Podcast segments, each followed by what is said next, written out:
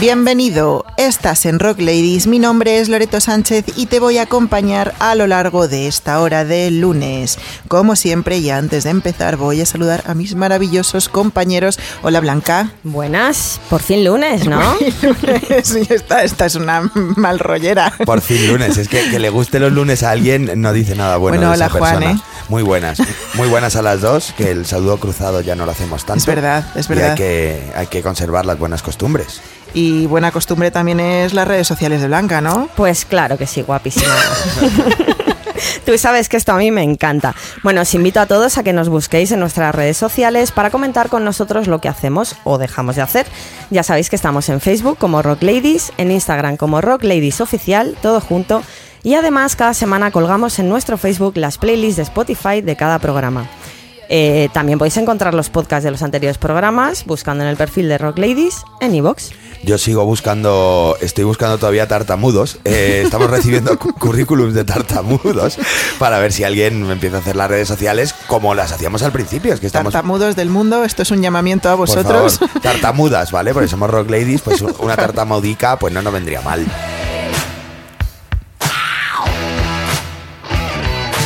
Hoy traemos un programa cuanto menos curioso. Se llama Segundas partes nunca fueron buenas. Segundas partes nunca fueron buenas. Es una frase bastante recurrente, como esta, de, que también lo es.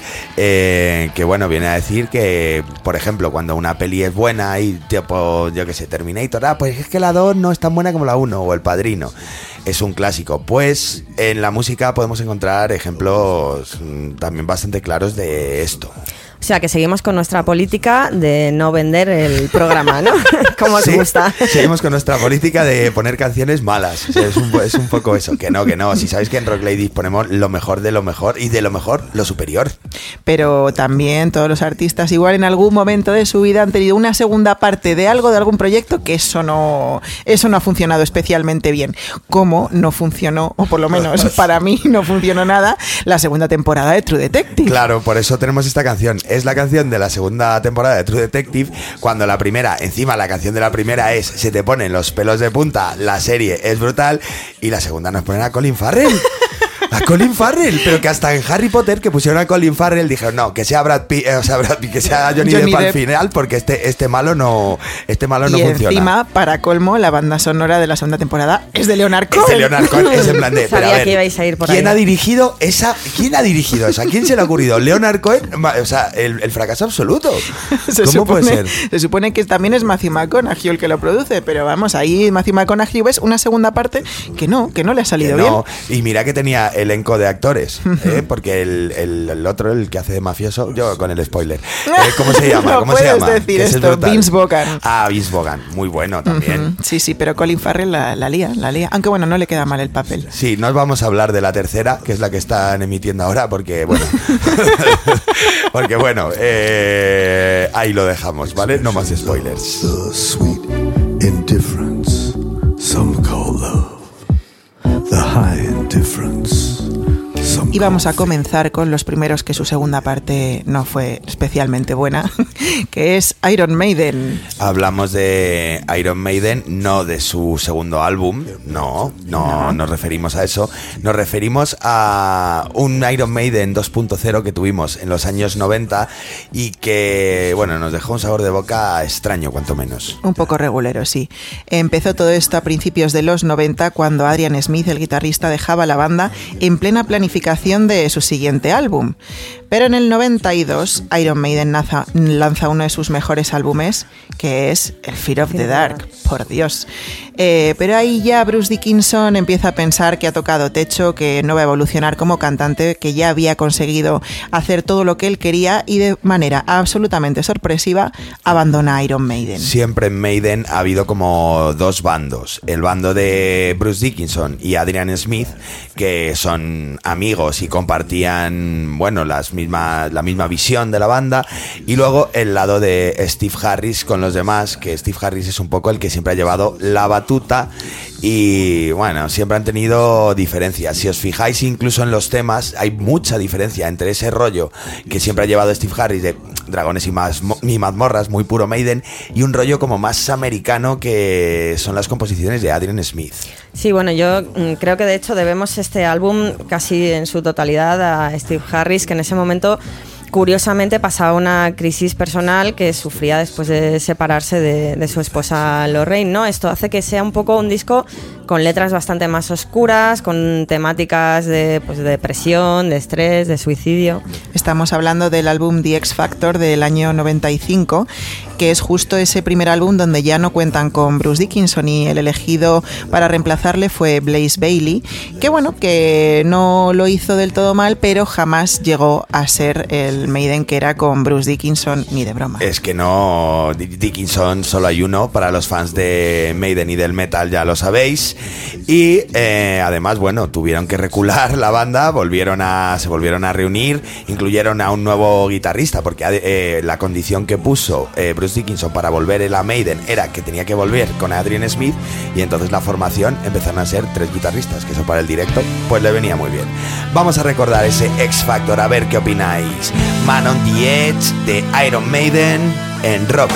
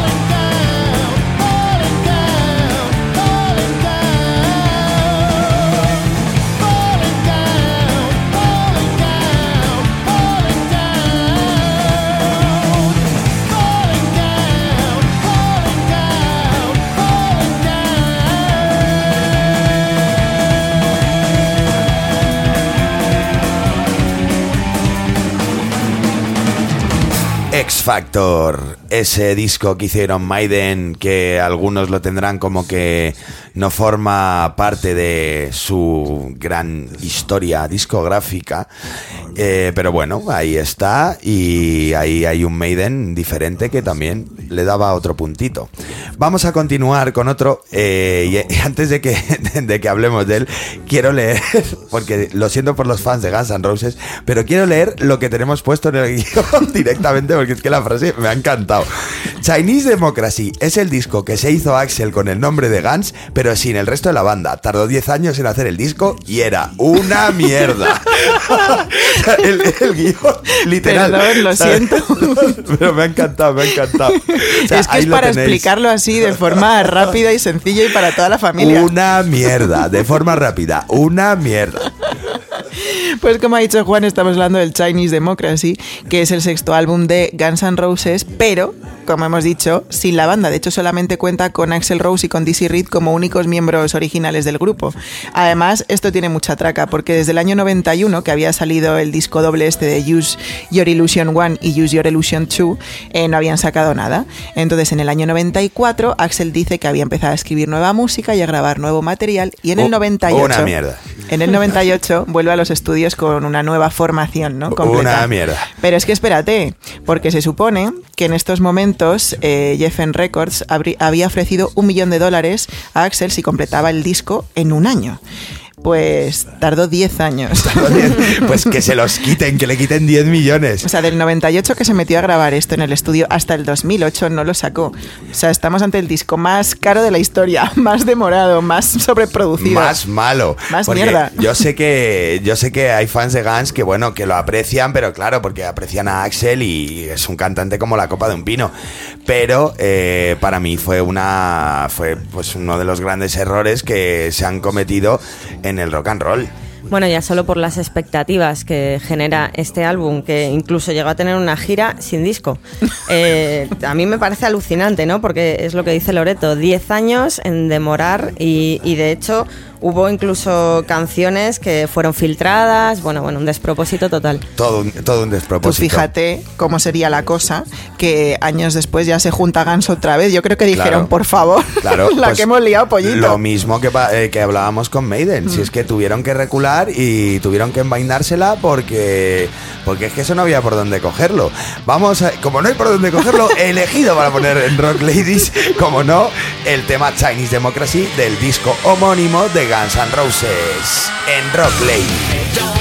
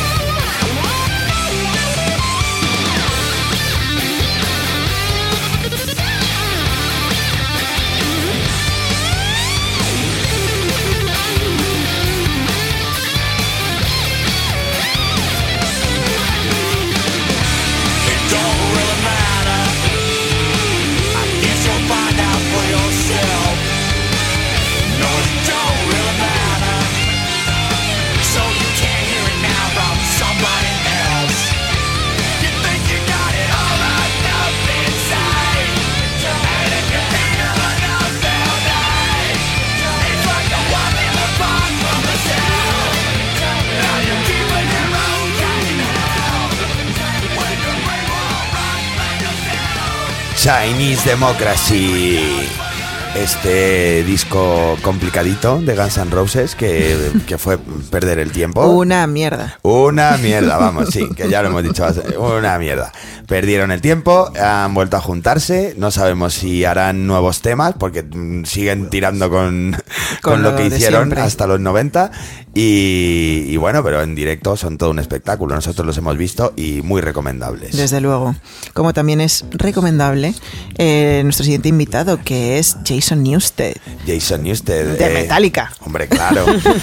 El- para mí, eh, incluso, bueno, habrá gente que, que querrá asesinarme por decir esto, pero para mí el mejor bajista y el más representativo que ha tenido Metallica. No, no a nivel a nivel de, mm, de virtuosismo, como era Cliff Barton o, o por su estética, pero yo creo que era el que más aportaba a la banda y, el que ha aportado a la, época que ha hecho construirse la banda y construir el nombre de Metallica como nosotros lo conocemos ahora. Sí, es más, eh, Hetfield en los duros comentarios que tiene hacia Newsted eh, por su personalidad, su forma así un poco de, de no adaptarse por ser tan fanático de la banda, ¿no? Pero sí que admite que, se ganó el respeto de, los fans eh, a base de ese potentísimo directo y que bueno, su pura energía lo que hacía vibrar el escenario. Incluso yo he llegado a escuchar eh, comentarios, de, eh, declaraciones de los productores, del productor, perdón, uno de los produ- coproductores, porque eran eh, Hetfield y Ulrich coproductores,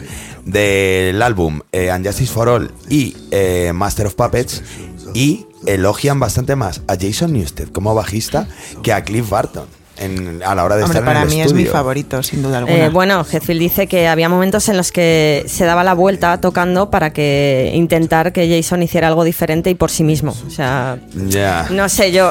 Bueno, de no todos sé. modos, no había muy buen rollo. ¿eh? No te puedes fiar mucho, claro, de las declaraciones de Hetfield porque no había muy buen rollo.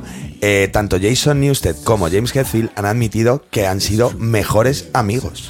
Lo que pasa es que, claro, esa ruptura eh, desconchó todo. Tú fíjate, porque cuando él se marchó en enero del 2001, eh, dijo que se iba eh, por el daño hacia su persona, por el daño físico que se había hecho a sí mismo durante los años que había tocado la música que él adoraba, que necesitaba dar un, un paso fuera de la banda y que había faltas de respeto continuas hacia él y constantes discusiones. Claro, siempre le han tratado como el, como el niñato, como el último que vino, pero bueno, a Kirk Hammett igual.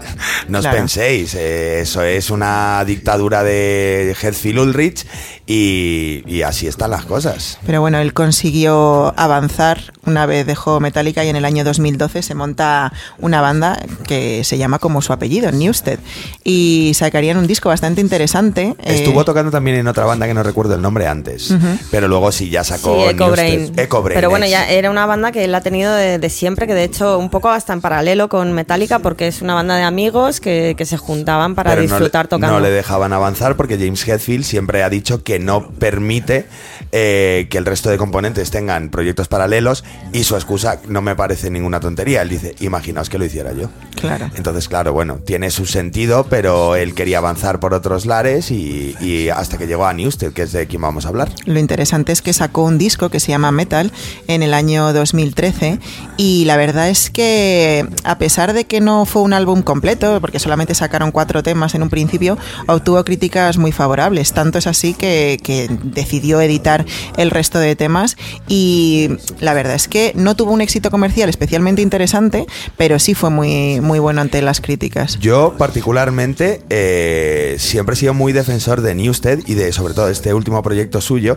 El tema que vamos a poner es King of the Underdogs y a mí me parece, yo cuando lo escuché me pareció un temazo. Llegué a admitir en ese momento que bueno, ahora no sé si estoy tan seguro, pero que era el componente de Metallica que mejor música estaba haciendo en el momento era Jason Newsted. Así que nos vamos a dejar con la miel en los labios. Vamos a escuchar este King of the Underdogs en Rock.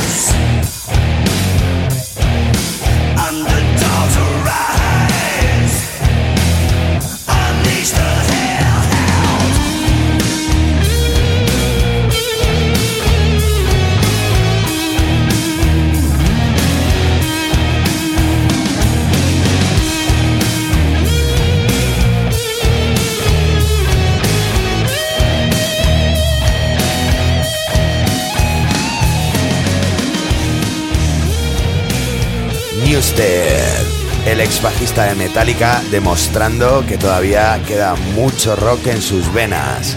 Y mucho rock tenían los siguientes que venían, pero parece ser que tenían más rock juntos que separados, ¿no? Sí.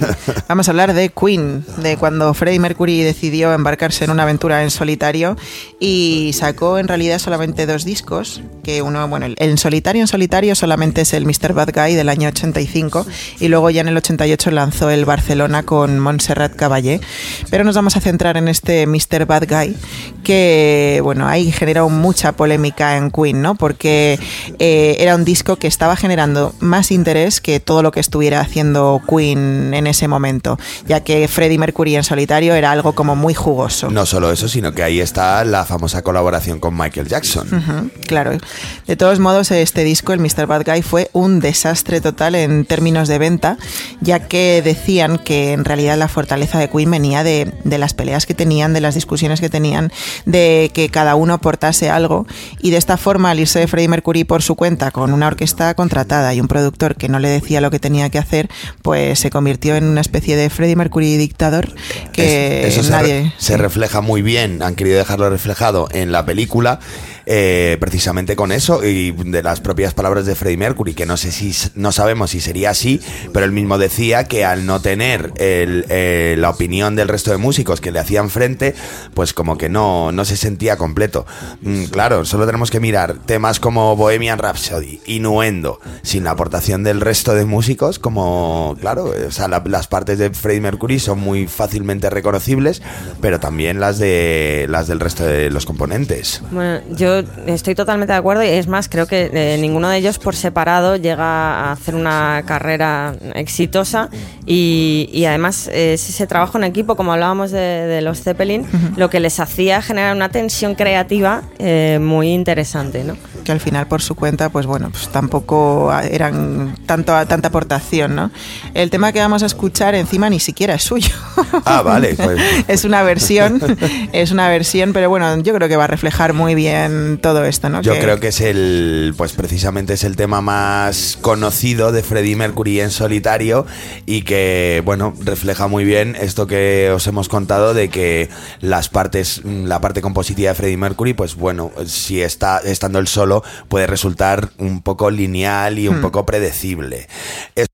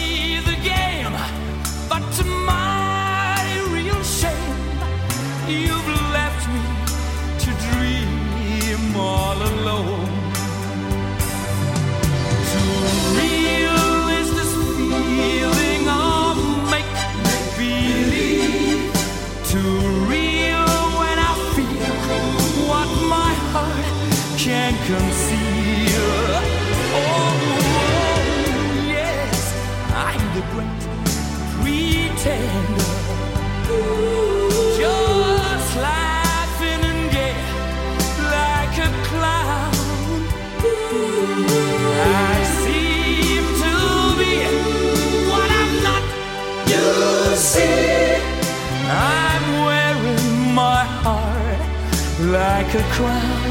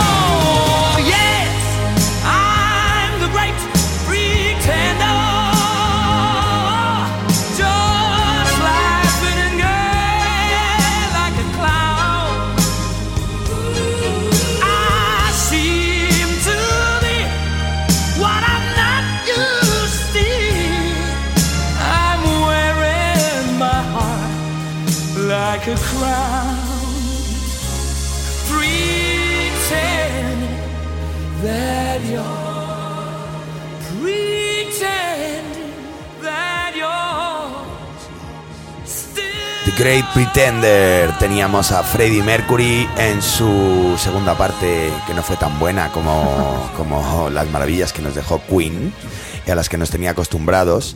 Y un caso similar mm, podemos tener en otro inglés de pura cepa como Freddie. Ujú, Estamos hablando de Rob Halford. Y es que, bueno, Rob Halford sí que esto lo podríamos decir segunda, tercera, cuarta. Sí, ha tenido muchas partes. Es uno de los, de los cantantes de metal más prolíficos. De hecho, él mismo se ha autoproclamado The Only Metal God, el único dios del metal. Toma ya, ahí está. pues eh, todo comienza en el año 85, eh, cuando Rob Halford intenta suicidarse porque se sentía muy presionado con el tema de su homosexualidad.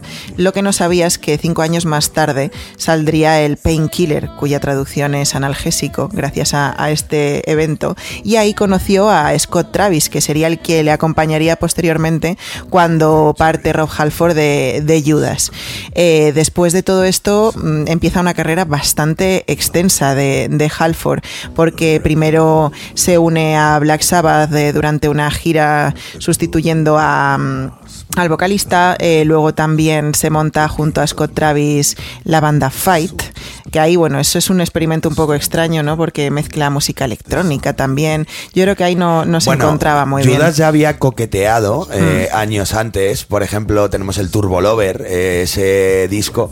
Pues bueno, en ese disco ya coqueteaba mm, todo Judas Priest con un poquito con elementos electrónicos, pero siempre sin alejarse del metal.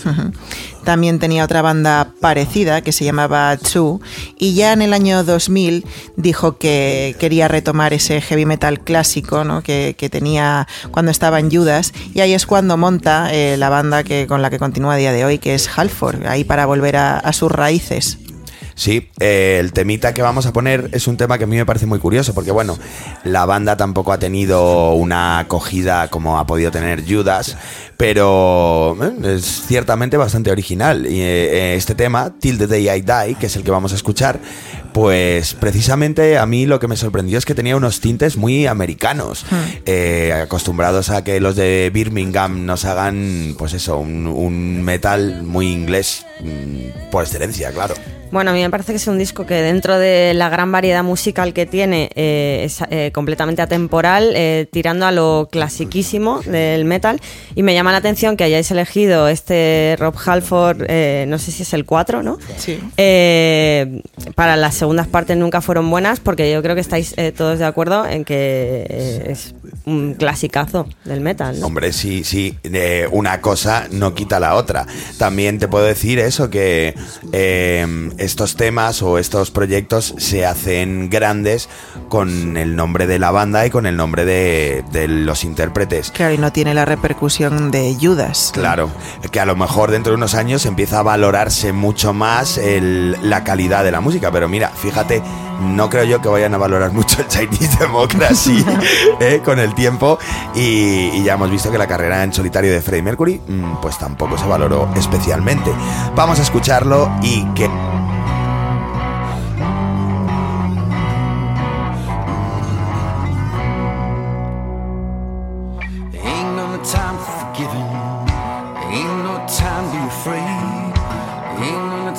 to slowing me down with one foot in the grave.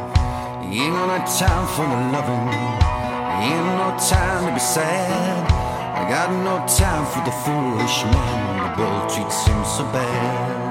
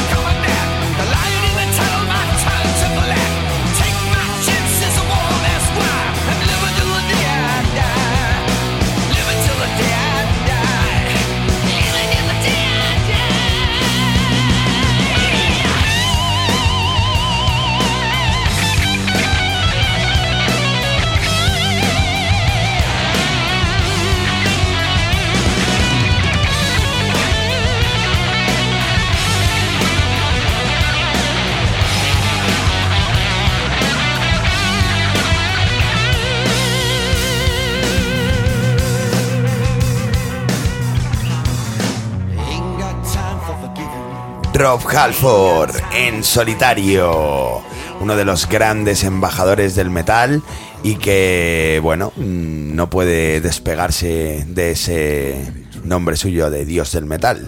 Continuamos. Vamos a continuar con otro que yo creo que también se considera bastante dios y es Mick Jagger. No, ¿sabes cuál es la diferencia entre Dios y Mick Jagger? ¿Cuál?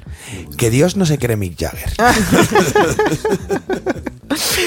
Pues nos vamos a ir al año 85, cuando Mick Jagger continuaba de gira y grabando álbumes con los Rolling Stones. Ahí justo comenzó una carrera en solitario. Según la revista Rolling Stone, lo hizo para establecer una identidad artística aparte de, los Rolling. Entonces Jagger comenzó a escribir y a grabar material para su primer álbum como solista, que era She's the Boss, que se lanzó en el año 85 y en él participan artistas mm, de la categoría de Jeff Beck o Pete Townsend. Eh, el disco, la verdad, es que tuvo bastante éxito para ser un, disco debut. Eh, no tuvo la misma suerte con su segundo álbum. Y, bueno, y supongo que por eso está aquí. Bueno, eh, apuntabas que, que quería desarrollar una carrera en solitario. Bien sabido es que los Rolling Stones no se pueden ni ver, ¿vale? Incluso creo que llegan al punto de que ni siquiera viajan juntos en las giras y... Pero bueno, eh, supongo que también mm, querría, no sé, investigar en otras músicas. Incluso todavía recuerdo una, una desfachatez de tema que tienen que eh, David Bowie con Mick Jagger, una colaboración que por lo menos el vídeo es, es para verlo. Bueno, yo creo que también es una forma que tiene Mick Jagger de demostrar que no es solo el frontman de una banda legendaria, que sabe hacer algo más que cantar. Y es más, hoy vamos a poner un tema que, bueno, se dice que se escribió la letra en 15 minutos. Sí, le- estábamos con nuestro programa Segundas Partes Nunca Fueron Buenas, pero a mí la verdad es que este me parece un temazo, todo hay que decirlo. No obstante, claro, no tuvo la, la repercusión que tienen los, los temas de los Rolling. God Gave Me Everything.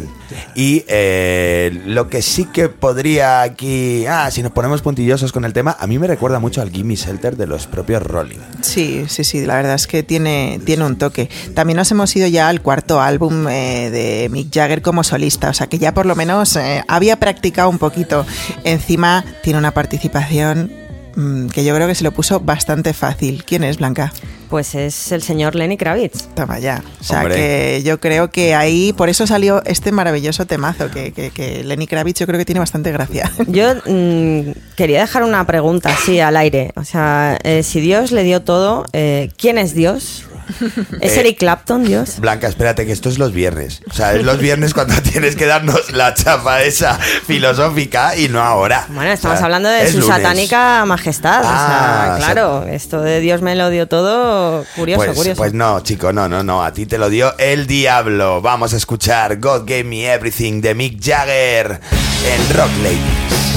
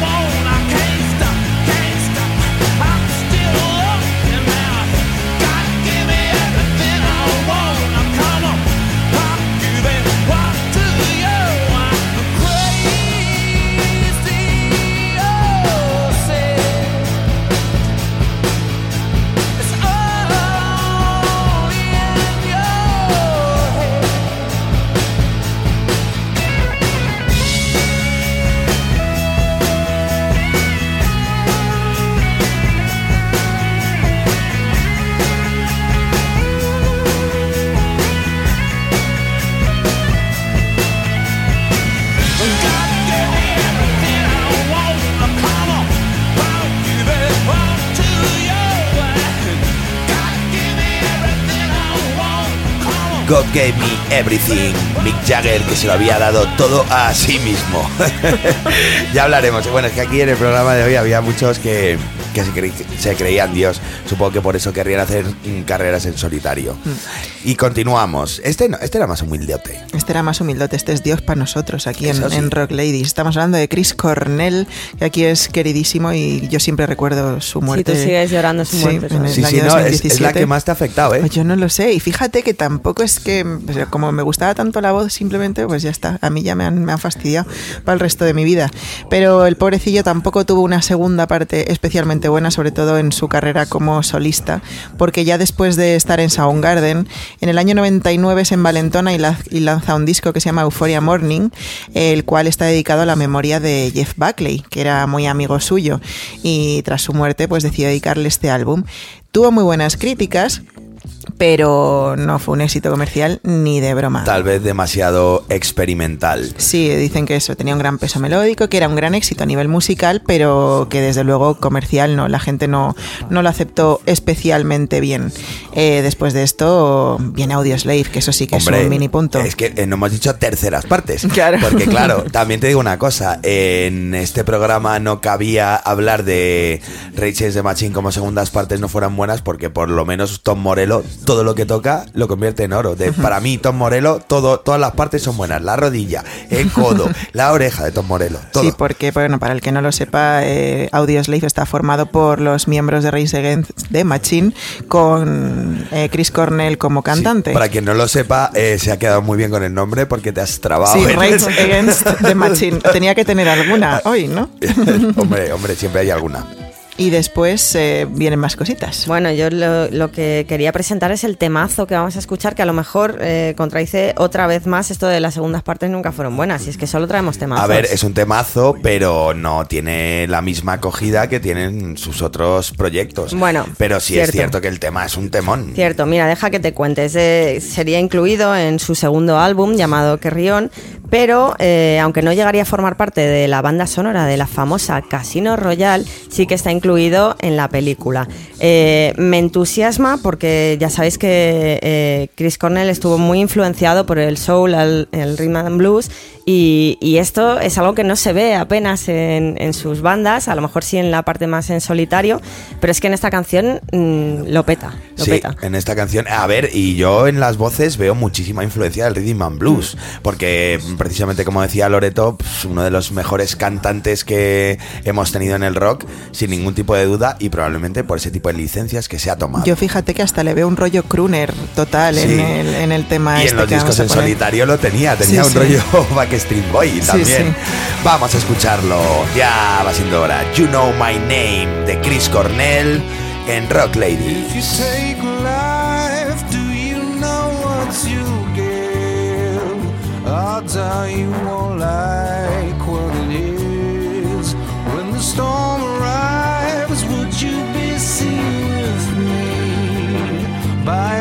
merciless eyes I've deceived? I've seen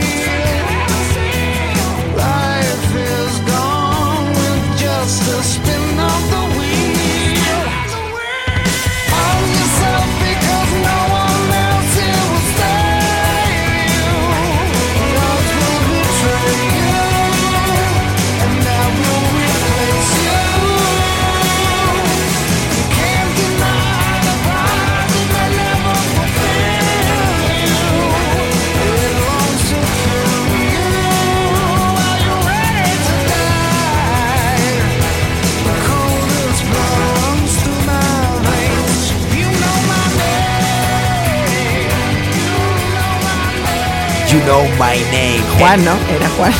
Juan. You know my name. Ah, claro, my name is Juan. Es verdad. You know my name. Espectacular. Chris Cornell, qué coña más mala de Loreto. ¿eh? Está a tu nivel. O sea, no, no, no, no, está, está peor, está peor. Estamos fatal. ¿Cómo se nota que ya, que ya se pasa el lunes? Ya, podemos, final. podemos descansar. No, pero para Blanca le encantan. O sea, Blanca Yo se, es que os echo de menos. es se, se iría de pedo los lunes y, o sea, para ella es el, el mejor día de la semana. ¿Qué cosas tiene? Y traemos un cierre muy interesante. Un cierre muy interesante porque queremos lanzar un guante a nuestros compañeros de CDS Radio Pero Show. un guante de boxeo. Un guante de boxeo, claramente. Porque esto viene de ahí, ¿no? Eh, Mm. Al parecer le sentó un poco mal un comentario que hice yo una vez. Que además hemos estado investigando y tiene más razón que un santo. Mm. Que mm, comenté que la segunda parte de, el- del tema Leila de Derek and the Dominos era un poco el Chinese Democracy del, de Derek and the Dominos, ¿sabes? Porque, porque no había por dónde cogerla. Decías, tío, eso está bien para una serie mala de los 80. o- Cosas de casa. o para cosas de casa o algo así, pero mm, después del pedazo de temazo que se plantan, que te acaben con ese piano, de- y hemos dicho, vamos a investigarlo. Tiene que tener alguna explicación, ¿no? Loreto la tiene, ¿verdad? La, tiene. la tiene. Eh, bueno, el que no conozca el Leila lo hemos puesto aquí 27 millones de veces y es conocido por todos, este tema de Derek and the Y esta historia truculenta con Patty Boyd. Y bueno, poniéndonos a investigar un poquito sobre esta cola final ahí de, de piano, descubro que pues está compuesto por Jim Gordon, ¿no? Que era el batería de, de Derek and the Dominos. Primero, compuesto por un batería. O sea, eso, eso, la armonía ya tiene que andar. Bueno, creo que están compuestos eh, por separado entre Eric Clapton y Jim Gordon, ¿eh? Vale, la parte, la mano mala de Eric Clapton, ¿no? La puso en el piano, la mano mala, y, y luego el batería. Bueno, pues me pongo a investigar sobre Jim Gordon, que yo soy un poco analfabeta para estas cosas, y digo, ¿quién es, quién es Jim Gordon? Y resulta que me entero que es esquizofrénico diagnosticado desde finales de los 70. Eh, había una explicación, ¿ves? Si es que tenía que haber una explicación. ¿Sí? ¿Qué más? Eh, además, en el año 83 asesinó a su madre y lleva encarcelado desde entonces. Bien, o sea, que solo un criminal convicto podría componer semejante barbaridad. Pero fíjate, yo creo que si no hubiera sido por el asesinato de su madre, le habrían encarcelado por componer la segunda pues parte del Leila. Yo, yo lo veo así. Nuestros amigos de CS Radio Show, que podéis escucharlos en Globo FM también todos los días a las Siete. se- a las 7. Justo antes que nosotros. Claro, yo es que lo de las horas, ¿sabéis que Déjate de- intentar decir tú horas, tú déjamelo a mí, que soy la Vale, organizada. Que tú eres la que te lo sabe.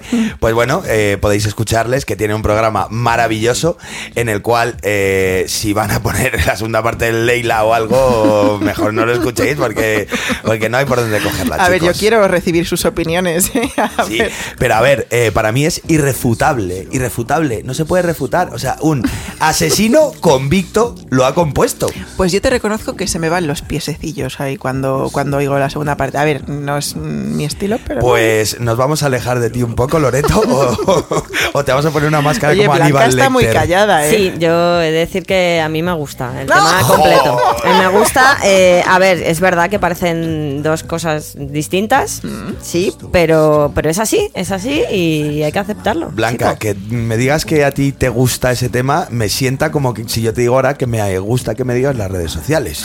¿Sabes? Esto nos va a sentar muy parecido.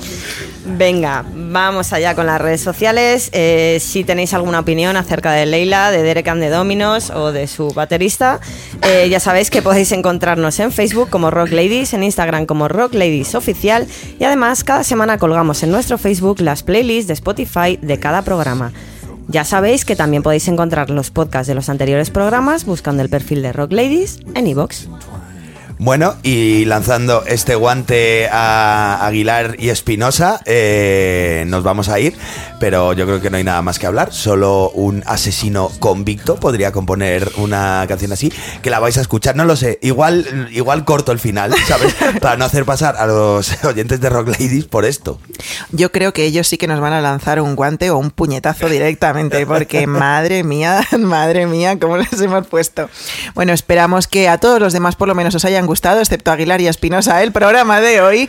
Mañana os vamos a esperar aquí a la misma hora, además con una especie de segunda parte de esto. Así que nos escuchamos mañana aquí en Globo FM.